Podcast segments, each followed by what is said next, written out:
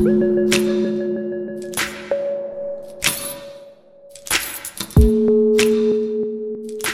étincelles pour changer le monde. Le podcast de l'innovation.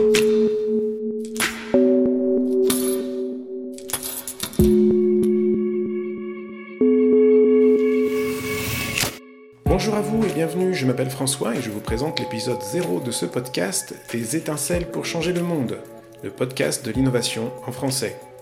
Le but de ce podcast est d'apprendre et de partager avec vous ce qu'est l'innovation sous tous ses différents aspects, et aussi de rassembler une communauté d'innovateurs.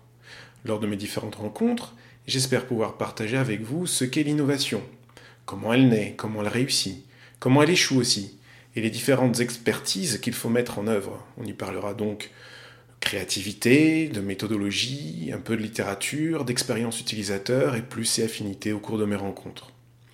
J'essaierai de vous faire rencontrer de grands acteurs de la discipline. Et d'ailleurs, je suis ouvert à vos commentaires et suggestions au long de mes publications afin d'approfondir les différents aspects de l'innovation.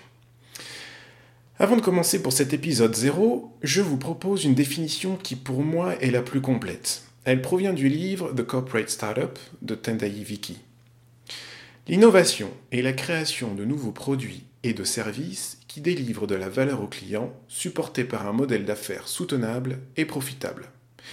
Et donc, il y a trois aspects dans l'innovation. D'abord, c'est nouveau. Ensuite, ça délivre de la valeur pour le client. Et enfin, c'est profitable et soutenable. Donc l'innovation n'est pas juste la créativité ou l'inventivité, ce n'est pas non plus juste de nouveaux produits. C'est un processus d'apprentissage.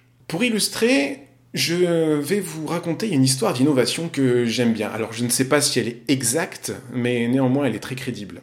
Je vous emmène à Paris à la fin du 19e siècle. Nous sommes à la construction du métro. Et là, on a besoin d'une grosse main-d'œuvre euh, constituée de différentes communautés venant de toutes les zones de la France. On a des Auvergnats, des Bretons, etc.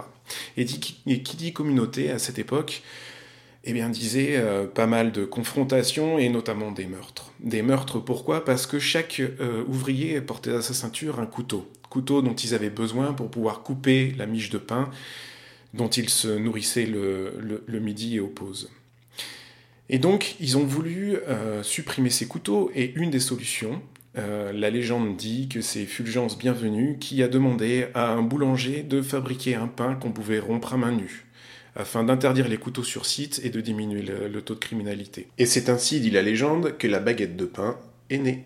Je ne sais pas si cette histoire d'innovation est, vraie. En tout cas, je l'aime beaucoup parce qu'elle est exactement conforme à l'expérience et l'apprentissage de l'innovation. Elle part d'un problème afin de trouver une solution qui est euh, une solution qui n'existe pas et donc il faut l'imaginer et il faut pouvoir la tester avant de pouvoir la valider.